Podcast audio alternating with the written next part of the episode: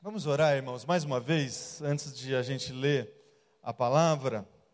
Vamos colocar diante de Deus em oração, pedindo a ministração do Espírito Santo. Vamos orar. Senhor Deus, Pai, nós nos colocamos agora, Deus, diante da tua palavra, a tua palavra, Deus, que é fonte de sabedoria, fonte de conhecimento, de vida para nós. E estamos aqui, Deus, com o nosso coração aberto para receber a ministração do teu Espírito Santo, Deus. Que a gente consiga te conhecer mais essa manhã pela exposição da tua palavra, Jesus que a gente consiga, é, de alguma forma, ter o nosso coração, a nossa vida aberta para transformação, para que a gente tenha coragem de assumir os desafios que a gente tem na nossa vida cristã, que isso aconteça agora pela, pelo estudo da tua palavra, Deus. Eu coloco a minha vida à disposição do Senhor, reconheço a minha dependência, a minha pequenez, Deus, diante de ti, que só o Senhor fale os nossos corações agora, Deus. É a minha oração em nome de Jesus. Amém. Amém. Eu convido você, meu irmão, a abrir a sua Bíblia no Evangelho de Lucas, Lucas capítulo 5, a partir do verso 17. Lucas 5, do 17 ao 24.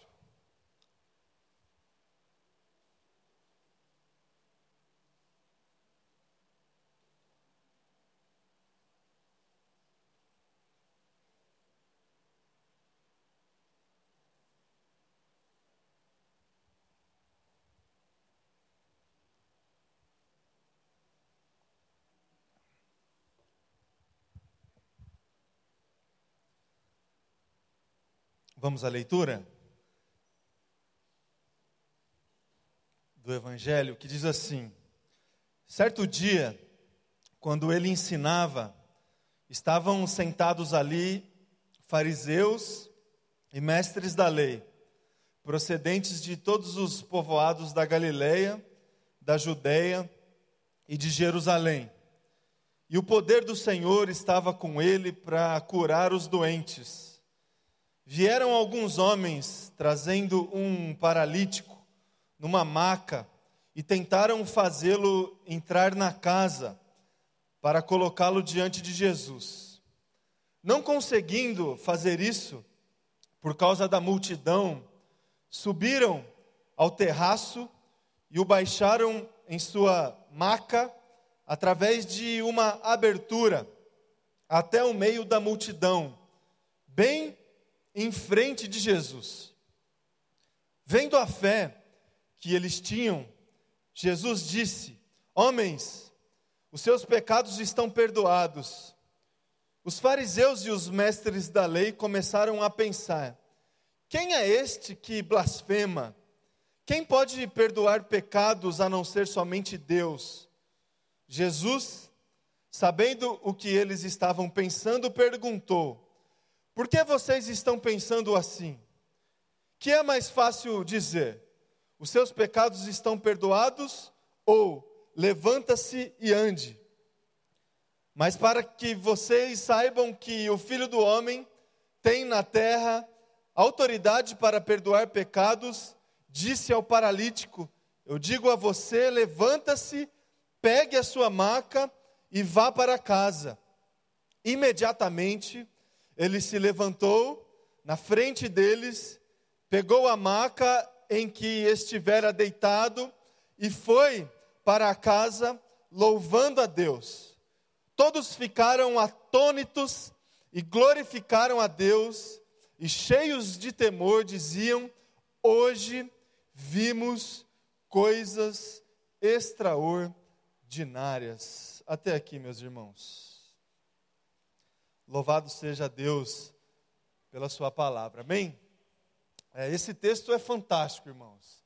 Esse texto do Evangelho de Jesus, que a gente encontra nos três evangelhos chamados sinóticos: Mateus, Lucas e Marcos, que um sujeito dependente, com uma enfermidade visível, latente, ele é colocado diante da presença de Jesus pela ajuda de outros homens, talvez amigos ou conhecidos da ocasião, da conveniência. Ele é colocado diante de Jesus, uma discussão acontece entre Jesus e os seus ouvintes. A maior parte desses ouvintes, os fariseus e os mestres da lei. E depois da discussão, o extraordinário, o milagre, a cura de Jesus, pela palavra de Jesus acontece, e todos ficam é, atônitos, chocados, maravilhados, é, cheios de temor do Senhor. Esse texto é fantástico, um de, dos outros textos mais que nós encontramos na palavra de Deus, especialmente nos evangelhos de Jesus, onde a gente vê Jesus proferindo a sua palavra e a sua palavra ela é aceita com fé é, no coração de homens e mulheres e essa aceitação pela fé da palavra de Jesus gera algum tipo de milagre, algum tipo de cura. As curas de Jesus elas estão é, espalhadas é, por toda a palavra e também é, pelo, pelos evangelhos. 30%, meus irmãos, dos textos dos evangelhos são textos que narram, que descrevem algum tipo de experiência de cura e de milagre.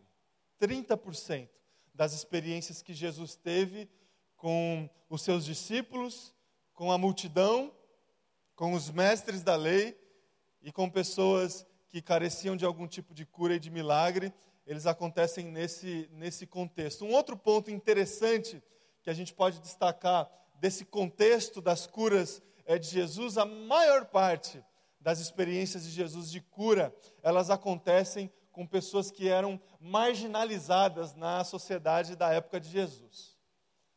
Então, viúvas, paralíticos, leprosos, cegos, pessoas que eram taxadas, algumas delas, ou a maior parte delas, como pessoas amaldiçoadas.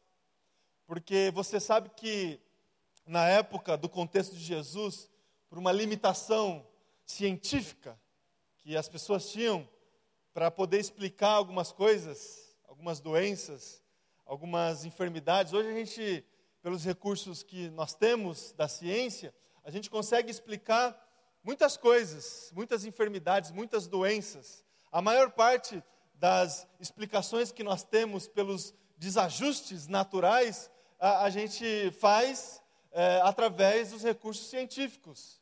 Então, a gente adoece por, por uma determinada explicação científica e existe é, também medicamentos que foram produzidos pela capacidade que Deus deu aos homens para curar. Na época de Jesus, eles não tinham esses recursos científicos para explicar as coisas que aconteciam é, fora da normalidade do dia a dia das pessoas. Eles apelavam pela subjetividade, eles apelavam por uma explicação espiritual. E a explicação que ah, as pessoas davam é, para as doenças, que eles não conseguiam explicar através dos recursos e conhecimentos que eles tinham, é que essas pessoas eram, eram pessoas amaldiçoadas por Deus. Alguma, algum familiar no passado cometeu algum tipo de pecado, teve algum tipo de desvio moral, religioso, e a partir desse desvio, Deus decidiu, na sua vontade, na sua soberania, é, castigar as próximas gerações com algum tipo de maldição e essa maldição era entendida pelas pessoas é, através de algum tipo de enfermidade. É, isso fica muito claro é, na, na, narrativa de Jesus, quando ele cura um cego de nascença. Vocês se lembram é, desse trecho é, do Evangelho, onde essa ideia de que a doença que não era é, explicada pela, pelo, conhecimento, pelo conhecimento atual era depositada na subjetividade espiritual é, e a pessoa era taxada como uma pessoa amaldiçoada. Então, a maior parte das curas de Jesus eram, elas aconteciam é, nessas pessoas marginalizadas, pessoas que eram descartadas pela, pela sociedade atual, sobretudo pela, pela, dentro do ambiente religioso é, judaico, judaico da época. Algumas dessas, é, dessas experiências de Jesus de cura, elas aconteceram é, no dia de sábado. E não por acaso, porque é, fazia parte da audiência de Jesus, quase todos os seus discursos, as suas palavras, a proclamação da, da verdade contida nas palavras de Jesus, fazia parte da audiência de Jesus os mestres da lei, os fariseus. E Jesus, é, ele de alguma forma tinha no seu coração é, uma, uma predisposição é, no sentido de tentar é, alertar é, esses sujeitos, essas pessoas, para que eles pudessem entender ah, o real significado da lei do Senhor.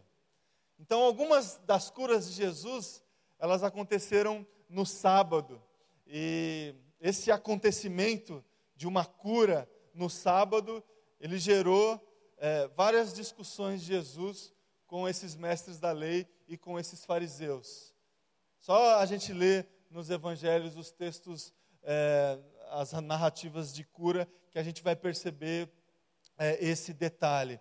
E um outro detalhe que eu também acho é, pertinente a gente destacar aqui, muito curioso, para a gente poder até refletir sobre algumas coisas no, no nosso tempo atual, é o seguinte: é, algumas, algumas experiências, algumas narrativas de cura de Jesus, elas aconteceram é, com o seguinte desfecho: Jesus curou uma pessoa e depois que realizou a cura, Jesus chegou para essa pessoa com a orientação de que essa pessoa é, não compartilhasse essa experiência com outras pessoas.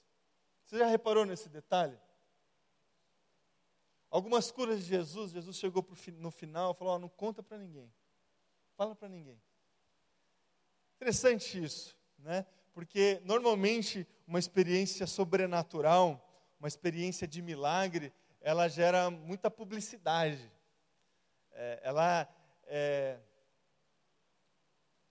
há uma tendência, uma tentação do homem de compartilhar isso, de testemunhar. Isso parece que é alguma coisa muito natural no, no, no contexto é, que a gente vive aqui. Alguma coisa acontece é, na nossa vida e a gente tem uma vontade assim no nosso coração de compartilhar, de falar o que aconteceu. Jesus me concedeu essa bênção, Jesus curou a, a minha saúde, Jesus converteu o coração de um querido. E o interessante é que é, em algumas experiências que Jesus teve de cura, de milagre, Jesus orientou a pessoa a não compartilhar a não falar. E outras características mais que a gente pode identificar ah, no ministério de Jesus. É, em outras palavras, irmãos, o que eu estou querendo dizer aqui para você no, na introdução dessa mensagem é o seguinte: o ministério de Jesus ele foi desenvolvido ah, nos anos que ele se dispôs a desenvolver o seu ministério é, com proclamação da palavra, exposição das verdades do Evangelho, com caminhada, relacionamento é, interpessoal. Ele se dispôs a fazer isso. A gente conversou muito sobre isso no domingo passado. Discipulado, caminhada junto, compartilhar de vida, de dificuldade. E Jesus se dispôs a fazer isso e fez isso. O ministério de Jesus foi desenvolvido também num contexto de muitos embates religiosos com fariseus, com mestres da lei. São todos esses personagens que a gente identifica nesse texto que nós lemos aqui: os discípulos, os fariseus, os mestres da lei. E também, meus irmãos e irmãs, o ministério de Jesus ele aconteceu ah, também num contexto de cura e de milagre. O tempo todo, o tempo todo, a, a experiência ao lado de Jesus não era apenas uma experiência no, no campo dos relacionamentos, não era apenas uma experiência no campo das ideias, de você se convencer de que é, a palavra de Jesus é a verdade. É, a, a experiência ao lado de Jesus não era somente também uma experiência de reconhecer a divindade em Jesus Cristo, é um, uma outra chave para o entendimento dos evangelhos. As pessoas tinham esse desafio na época de Jesus de reconhecer que Jesus de fato era o Messias, que Jesus de fato era o filho de Davi esperado, prometido pela lei do Senhor, no nosso caso aqui no, no Antigo Testamento. Não era somente essa a experiência que Jesus é, disponibilizava para as pessoas que caminhavam ao lado dele. Jesus também, também, meus queridos, ele é, compartilhava, partilhava é, com as pessoas que caminhavam ao lado dele ou com aquelas que ele encontrou no meio do caminho, experiências de milagres, experiências extraordinárias de curas, o tempo todo, o tempo todo. O sermão que ele proclamou é, a, a, uma multidão, a, onde é, Imagina você, meus irmãos, Jesus falando durante horas para uma multidão e de repente ele tem aquela sensibilidade de perceber que as pessoas já estavam ali sedentas pela palavra, mas elas estavam também ali sedentas por algum tipo de alimento.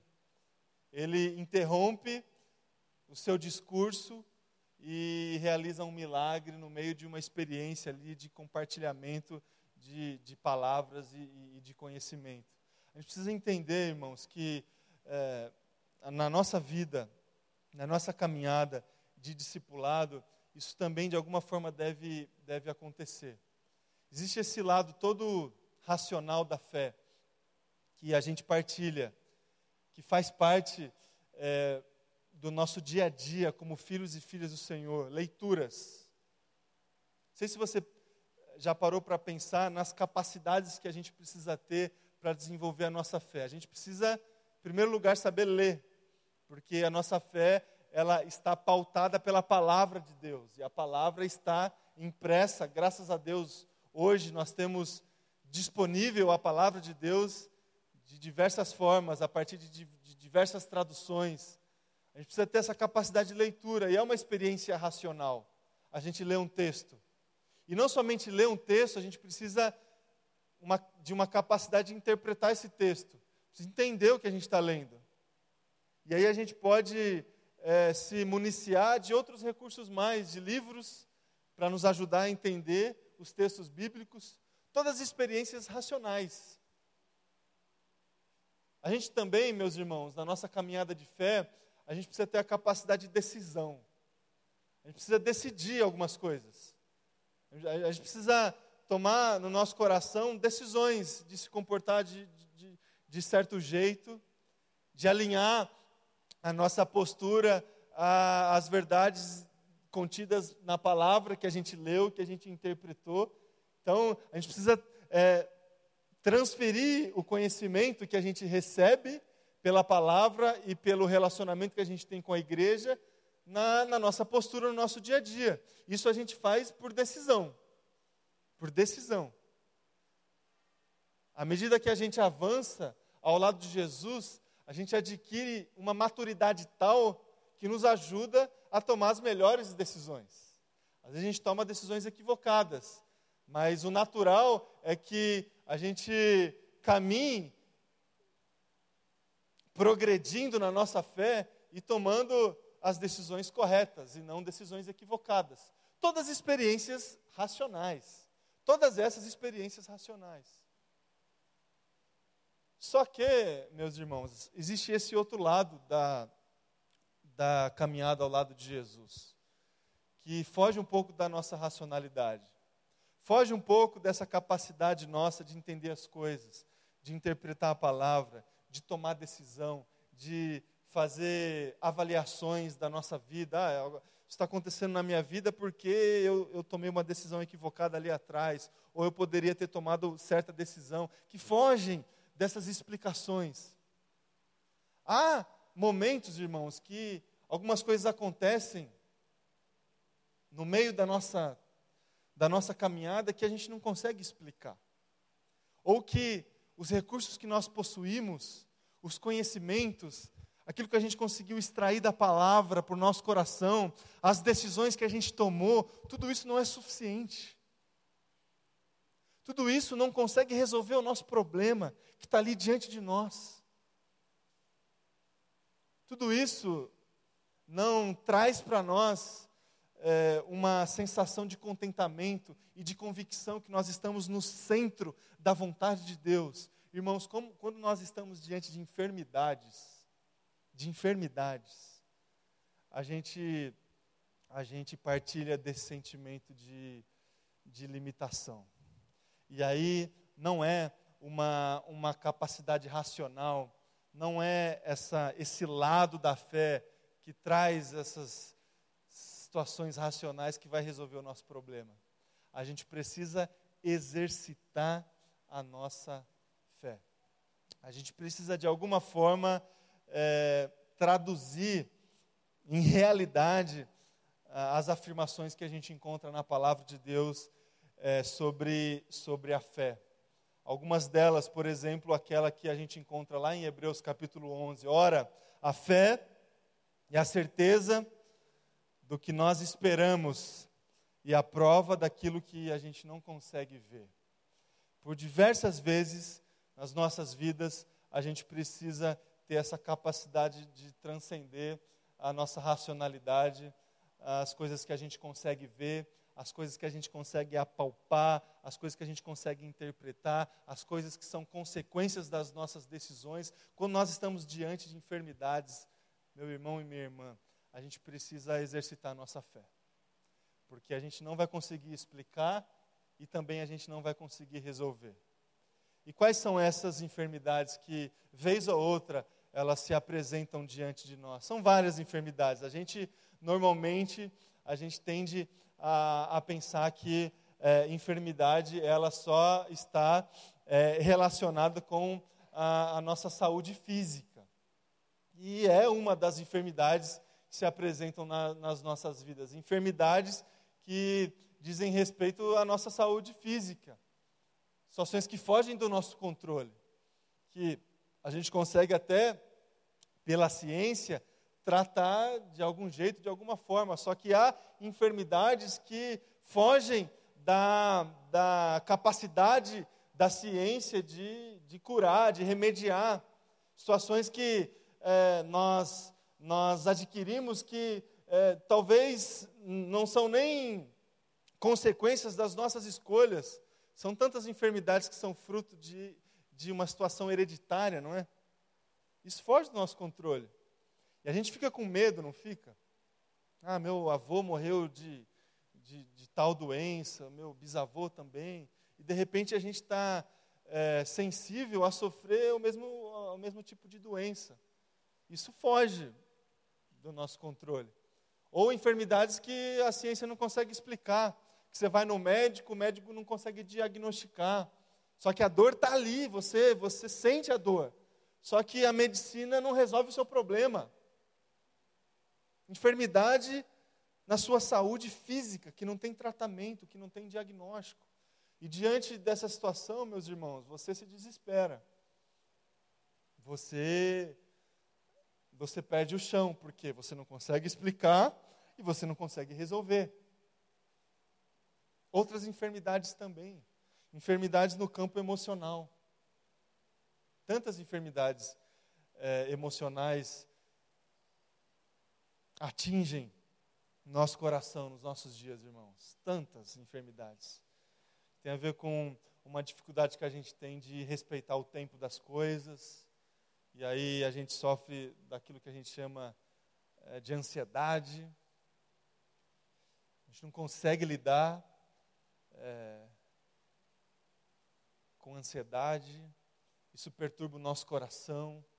A gente não consegue explicar, a gente não consegue resolver mas isso gera enfermidade, outras enfermidades mais, depressão, dificuldade de lidar com uma frustração, com uma perda, isso gera uma demanda emocional, uma enfermidade emocional. Esse tipo de enfermidade, irmãos, ela, ela pode atingir qualquer um de nós, qualquer um de nós, em situações distintas. E aí isso também gera é, uma angústia no coração gera essa experiência que a racionalidade não resolve. aquele conselho já pronto não satisfaz. Aquela palavra é, que está na cartilha não, não, não, não resolve o problema da pessoa. Sabe, Deus tem um propósito. Deus sabe das coisas. Confia e tal. Sabe, não adianta, irmãos. Precisa de algo mais. De uma experiência maior. Precisa de uma prática da fé que nós encontramos na palavra. Enfermidades emocionais. Enfermidades também que têm a ver com os nossos relacionamentos. Quantos de nós, irmãos, já passou ou está passando por uma perturbação fruto de um rompimento relacional mal sucedido? Ou uma relação que ainda existe, mas ela existe é, num contexto de muita dificuldade, de muita desgraça, de muito desajuste, enfermidade relacional, um relacionamento que não tem respeito, que não tem prática de perdão, que não tem admiração, que não tem afetividade. Isso é uma enfermidade, irmãos, isso desgasta, isso tira a esperança situações que também a gente não consegue explicar e a gente não consegue resolver. Enfermidade relacional, que a gente partilha, pode partilhar todos os dias, dentro da nossa casa, ou a gente não partilha mais, mas ficou alguma coisa para resolver lá no passado que a gente não resolveu. Enfermidade. E um quarto tipo de enfermidade também que nós estamos expostos o tempo todo a passar, enfermidade espiritual. Uma opressão espiritual. A gente não pode negligenciar essa realidade, meus irmãos. A gente não pode tomar essa realidade como se ela fosse causa de todas as enfermidades como se uma opressão maligna fosse causa de uma enfermidade física, como se uma opressão maligna fosse causa de uma enfermidade emocional, como se uma opressão maligna fosse causa de uma enfermidade relacional. Mas nós estamos expostos também a sofrer esse tipo de enfermidade espiritual, porque há essa realidade espiritual que milita contra nós, irmãos, o tempo todo. O tempo todo. O nosso inimigo, ele está tramando situações para nós se distanciar dos caminhos do Senhor. E aí a gente sofre quando a gente não identifica essa realidade, quando a gente não consegue fugir desse tipo de situação, quando a gente não consegue se apegar à palavra e à autoridade de Jesus para derrubar, para é, vencer essas realidades malignas espirituais que nós estamos, sim, expostos o tempo todo. Opressão. Então, vez ou outra, irmãos, nós estamos diante de algum tipo de enfermidade como essa, como, como essas que é, eu falei aqui para vocês. Físicas, emocionais, relacionais e espirituais. E a realidade é, da nossa vida cristã racional não vai resolver esses problemas aqui. A gente pode ter até, é, pela, pelas nossas experiências e conhecimento da palavra, é, a nossa vivência ao lado de Jesus, a gente pode até ter é, melhor trabalhado é, algumas capacidades que têm a ver com decisões, de resiliência, de superação, que tem a ver com decisões que a gente tomou. Né? Então, diante de uma enfermidade, se maduros nós somos, a gente vai ter é, condições de passar por isso de, de, um, de, de, um melhor jeito, digamos assim. Mas isso não vai resolver o problema. A enfermidade vai estar lá. Diante dessas situações, irmãos, o que a gente precisa é de uma cura de Jesus. É de um milagre de Jesus. É de uma palavra de Jesus na nossa direção. É de um toque de Jesus. Ou de Jesus passando na nossa frente, a gente vai tocar Jesus com fé no coração. E a gente vai receber esse poder que transforma. E a gente vai ser agraciado pelo sobrenatural de Cristo Jesus e a gente vai ser curado. O nosso físico, as nossas emoções, os relacionamentos que a gente tem dificuldade de lidar, eles podem ser curados por esse toque de Jesus, a gente pode ser liberto se somos oprimidos por uma realidade espiritual contrária à realidade de Jesus. Só a cura de Cristo, irmãos, vai nos conceder é, essa libertação. Essa libertação. Não vai ser nenhuma capacidade humana, não vai ser nenhuma, nenhum tempo de igreja, não vai ser nenhum versículo decorado, não vai ser nenhuma, nenhuma programação contida numa agenda, vai ser o toque de Jesus. O toque de Jesus. E aí pode ser no meio do caminho, pode ser dentro de uma casa, você pode subir numa árvore, você pode estar no meio de uma multidão. Se você tiver fé no coração, e se Jesus identificar essa fé no teu coração, ele vai é, proclamar uma palavra na tua direção. Isso foge, meus irmãos, da nossa capacidade de entender as situações. É, o texto que nós lemos, ele é incrível. Um texto que relata uma dessas curas de Jesus. A gente pode, em cada texto é, das narrativas das curas de Jesus, identificar algumas situações que são situações que podem nos ensinar algumas coisas. Em cada um dos textos.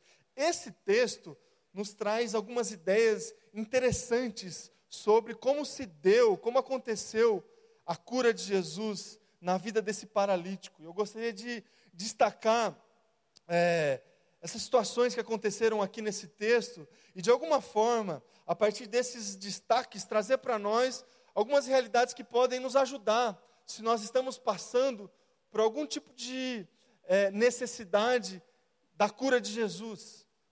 Eu convido você a olhar para esse texto e identificar comigo essas situações. E quem sabe é, a palavra de Deus exposta a partir desse texto do Evangelho de Lucas pode alimentar o nosso coração e fazer com que a gente, de alguma forma, também experimente a cura de Jesus. Então, abra o teu coração, irmãos, para entender um pouco sobre os detalhes que a gente encontra nesse texto é, de Lucas capítulo 5. O cenário o cenário da, da narrativa ele é comum a tantos outros textos. Jesus proclamando uma palavra num ambiente, uma multidão, dentro dessa multidão, os mestres da lei, os fariseus e as pessoas que, que sedentas à mensagem e ao toque de Jesus. Esses são os personagens além do paralítico e de homens que ajudaram esse paralítico esse cenário. Esse paralítico, vamos tentar utilizar a nossa imaginação um pouco mais aqui para entender o texto. A gente não sabe, irmãos, se esses homens, eles eram já amigos desse paralítico ou não. A gente não sabe. Pode ser que sim. E seria muito legal se, se realmente esses homens, eles eram amigos ali do, do paralítico. Vamos supor que esses homens, eles chegam ficaram sabendo de alguma forma, Jesus está tal lugar. Eles ficam sabendo, vamos para lá, vamos levar o nosso amigo aqui que precisa de, de cura. Aí vão lá, os homens levando um sujeito numa maca. Pense, irmãos. Pessoas sabem o nosso, nosso ambiente aqui. Só está no hospital aqui do Ipiranga, lá. Sem, sem esperança, sem nada. Aí fica sabendo, Jesus está aqui na igreja. Aí os amigos estão lá fazendo uma visita lá para o sujeito no hospital. Jesus está ali na Agostinho Gomes. Dá umas seis quadras. Vamos lá. Aí os homens saem do hospital com a maca na rua, descendo aí as escadas, as calçadas. Homens e um, e um sujeito numa maca. Aí eles chegam no lugar onde Jesus estava. Só que eles chegam no lugar, o lugar está é, bombando, sabe a palavra? Bom, está cheio de gente. Dentro, não tem mais lugar dentro, já esgotou, o pessoal está lá fora, querendo ouvir.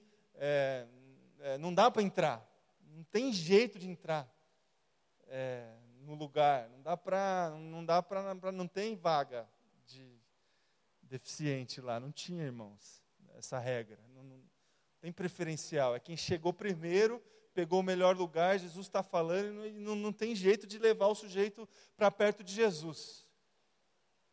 Aí eles têm uma ideia fantástica. Ó, vamos, vamos resolver esse problema. O que, que eles fazem?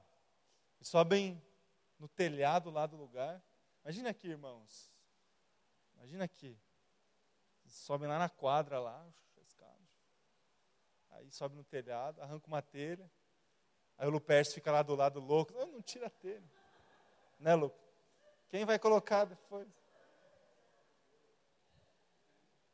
Aí abre o forro, uma engenhoca, uma gambiarra qualquer, desce ali as cordas, o homem é colocado na frente de Jesus. Imagina a cena, irmãos. Um auditório lotado, Jesus falando e de repente um sujeito. Será que é um teatro né, do culto? Um teatrinho dos adolescentes? O que está acontecendo? E aí o, o homem é colocado diante de Jesus, e as primeiras palavras que Jesus fala é, ó, esses caras têm fé. Eu vejo fé é, na atitude, e é engraçado que Jesus primeiramente viu fé na atitude dos, dos homens, né? Porque, acreditaram que poderiam colocar o sujeito na frente, na frente dele. Então Jesus identifica a fé em primeiro lugar, antes de qualquer coisa. De qualquer coisa, Jesus viu fé. E aí já proclamou uma, uma palavra. Ele viu fé e, e, e, diante da percepção da fé, a salvação acontece, irmãos. Salvação. Salvação, perdão dos pecados, justificação. E aí o embate acontece ali. Jesus primeiro perdoa os pecados e depois é, efetua, efetua o milagre.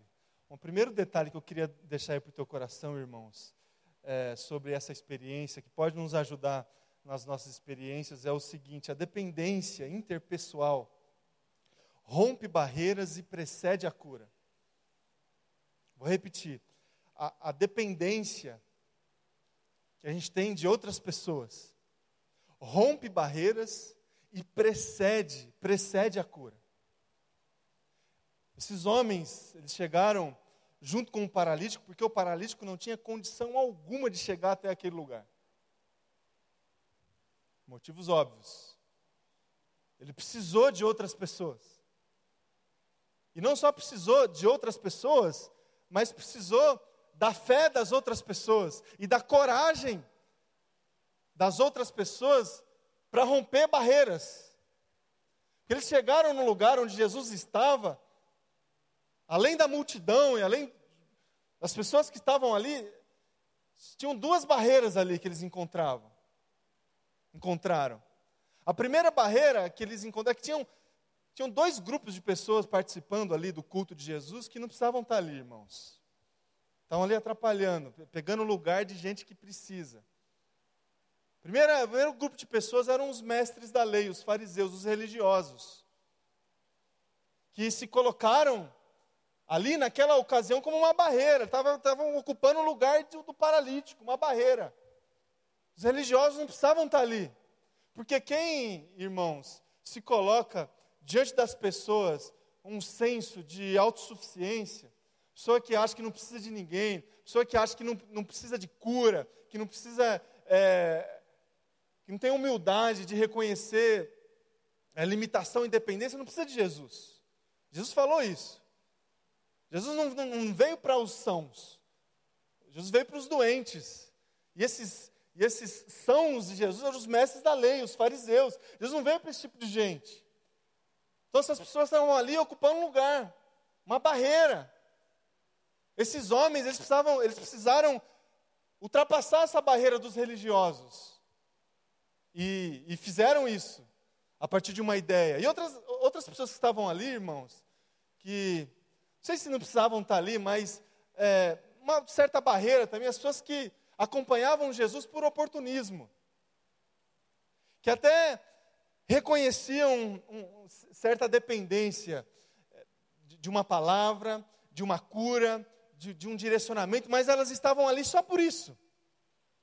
Não, não, não estavam ali para terem os seus pecados perdoados. Elas não estavam ali para é, elas terem a, a sua fé identificada por Jesus. Elas estavam ali para partilhar do que acontecia, dos milagres, do sobrenatural, os oportunistas. É, irmãos, a multidão, ela, é, ela existe por causa desses dois grupos de pessoas. Na época de Jesus e nos nossos dias também. Nos nossos dias também. Multidão que aparentemente se reúne para ouvir a voz de Jesus. Dentro dessa multidão tem mestre da lei, tem gente religiosa que é, se acha autossuficiente, que se acha detentora da verdade, que não se abre, que não reconhece limitação, que não, que não reconhece nada, que se coloca por cima das outras pessoas, é mestre da lei, fariseu. Se olha para a multidão, tem esse tipo de gente lá.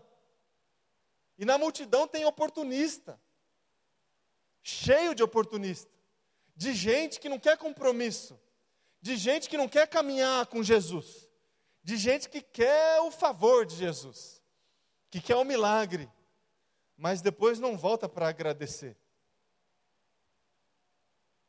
Não volta para agradecer. Que quer a oração, que quer é, a intercessão do pastor tal. É gente que, tá, que, que, é, que é oportunista, que está preocupado com a mão de Jesus e não com a face de Jesus. Então, a gente olha para a multidão, a gente tem esses dois tipos de pessoas. E por incrível que pareça, irmãos, as pessoas se colocam como barreiras para quem de fato, de fato quer se colocar na presença de Jesus. A religião e a conveniência. Essas duas situações. E a, no texto que nós lemos, essa relação de dependência que esse paralítico teve com esses outros homens, gerou essa capacidade de romper essas barreiras. Porque esses homens, eles olharam para essa multidão, essa multidão não vai atrapalhar aqui a nossa empreitada, e eles resolveram um problema. Eles superaram essas barreiras, e essa superação deu toda a condição da cura acontecer. Nas nossas vidas, irmãos, pode acontecer da mesma forma. Se você está diante de uma enfermidade latente, a sua saúde, nas suas emoções, nos seus relacionamentos, seja a enfermidade que for, saiba que você depende de outras pessoas. Você depende da fé das outras pessoas. Você por si só, você não tem condição de se colocar diante de Jesus, você precisa de alguém. Você precisa de uma outra pessoa que vai te colocar na presença de Jesus. E esse exercício vai preceder a sua cura.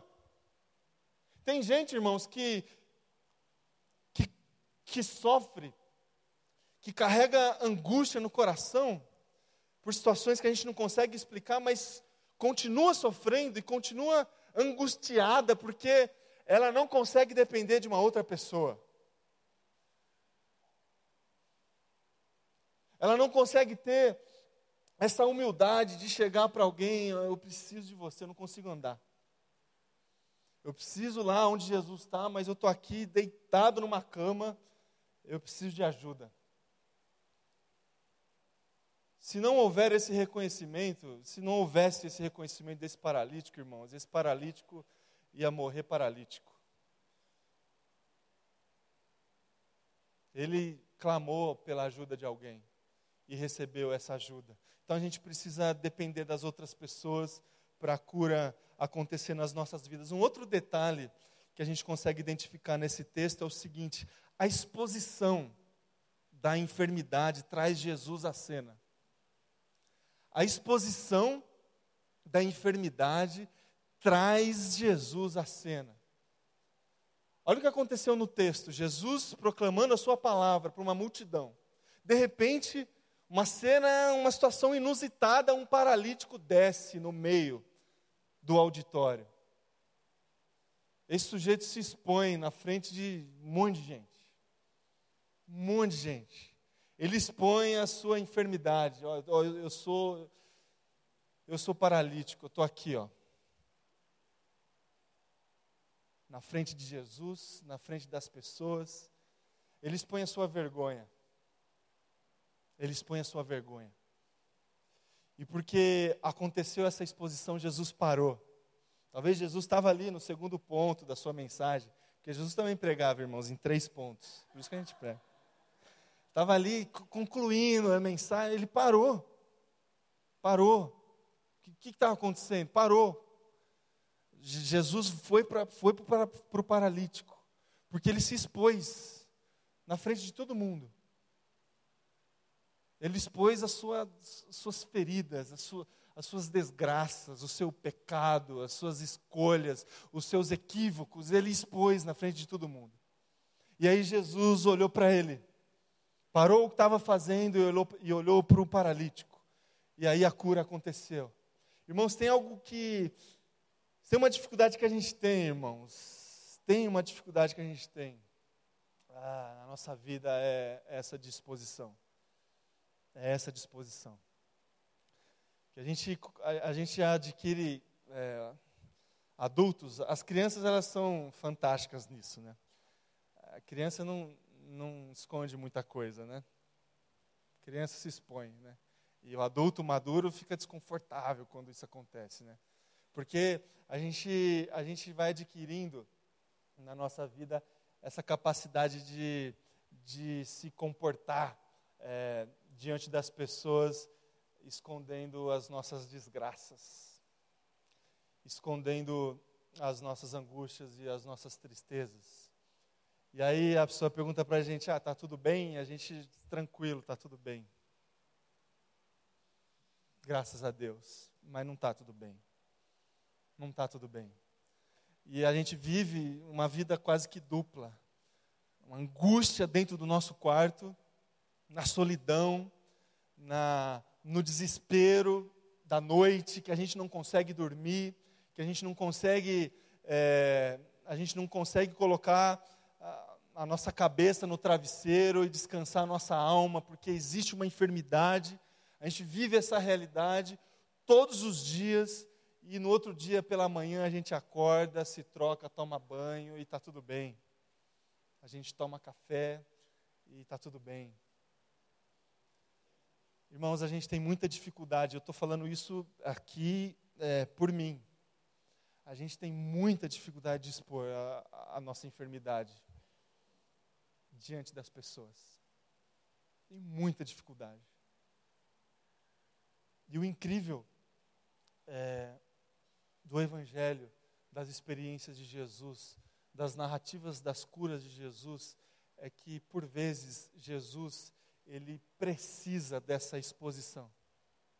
Lembra daquela experiência de Jesus diante de, de, um, de um cego? Jesus fala assim: O que, que você quer que eu te faça? Perguntou para um cego: O que você quer que eu te faça? Como assim, Jesus? Como assim que eu quero que você faça? Jesus assim: Eu quero que você fale, se exponha. Expõe a sua cegueira aqui diante de mim. Fala que você quer voltar a enxergar. Fala. Exposição. A exposição, irmãos, da nossa enfermidade traz Jesus para a cena. Ele para. Ele para o que ele está fazendo. Para, alguém me tocou. Alguém me tocou. Alguém se expôs aqui diante de mim. Ele para, irmãos. Ele para e olha para nós, para a sinceridade do nosso coração. Então a exposição traz Jesus para a cena. A exposição traz, nos coloca diante de Jesus em plenas condições de experimentar a cura de Jesus. Foi assim que aconteceu com o paralítico, ele se expôs diante, diante das pessoas. Em último lugar, uh, o que a gente aprende nesse texto que nós lemos é o seguinte: a cura de Jesus é completa, completa, e gera adoração e salvação. O homem foi colocado ali diante de Jesus por causa de uma enfermidade física, correto? A situação, a necessidade latente. O que acontece primeiro, irmãos? Jesus perdoa, primeiramente, os pecados desse sujeito. E está tudo certo. Os pecados foram perdoados. E aí isso gera uma, um incômodo no meio dos mestres da lei, dos fariseus. Como? Quem perdoa pecado é só Deus. Como que esse sujeito está blasfemando, perdoando pecados? E aí, Jesus sabendo dessa discussão, o que é mais fácil? É, é perdoar pecado ou curar um, um paralítico? Então, para vocês saberem que o filho do homem está aqui, eu vou falar para ele, ele vai levantar ele vai andar. Jesus proclama a sua palavra, homem, levanta-se, ande, ele levanta, o milagre acontece, ele sai adorando ao Senhor, desfrutando da salvação de Jesus. Irmãos, o que, que eu aprendo com isso aqui? A cura que Jesus tem para nós é uma cura completa. Ela, ela, ela atinge o nosso corpo, o nosso físico, mas ela nos salva. Ela a cura de Jesus perdoa os nossos pecados. A cura de Jesus, irmãos, é, até até nos capacita com dons. Não sei se você sabe. Quando a gente recebe algum tipo de cura do nosso mestre, em algumas vezes essa cura também representa um partilhar de Jesus com dons. É incrível quando isso acontece. Quando a experiência gera ministério, a experiência gera testemunho, gera proclamação. A cura que Cristo tem para nós, ela é completa, irmãos. Às vezes a gente se limita a pensar que o nosso problema é só esse aqui, é só físico. Jesus, ele, ele quer nos curar completamente. E um sinal da cura completa de Cristo Jesus é a salvação. É a salvação. Que, que alimenta a esperança no nosso coração diante de todas as enfermidades que podem surgir nas nossas vidas. Por isso que tem gente que recebe alguma bênção de Jesus e se limita a desfrutar só da bênção pontual, do milagre pontual. Esse sujeito ele poderia receber, ir embora e é isso aí, nunca mais voltar. Mas ele saiu adorando, proclamando, desfrutando da salvação. A gente precisa entender, irmãos, que quando a gente está diante de Jesus, Jesus ele está olhando para nós em todos os sentidos em todos os sentidos. E o que Ele quer, irmãos, na verdade é perdoar os nossos pecados. É isso que Ele quer. Se Ele precisar nos curar para nos mostrar isso, Ele vai fazer. Se Ele precisar do sobrenatural para mostrar para nós que nós precisamos da misericórdia dele todos os dias, Ele vai fazer. O que a gente precisa é se colocar diante, de, de, diante dele em adoração, em gratidão. Eu termino a nossa reflexão lendo também, se você quiser ler, Lucas 17, 11.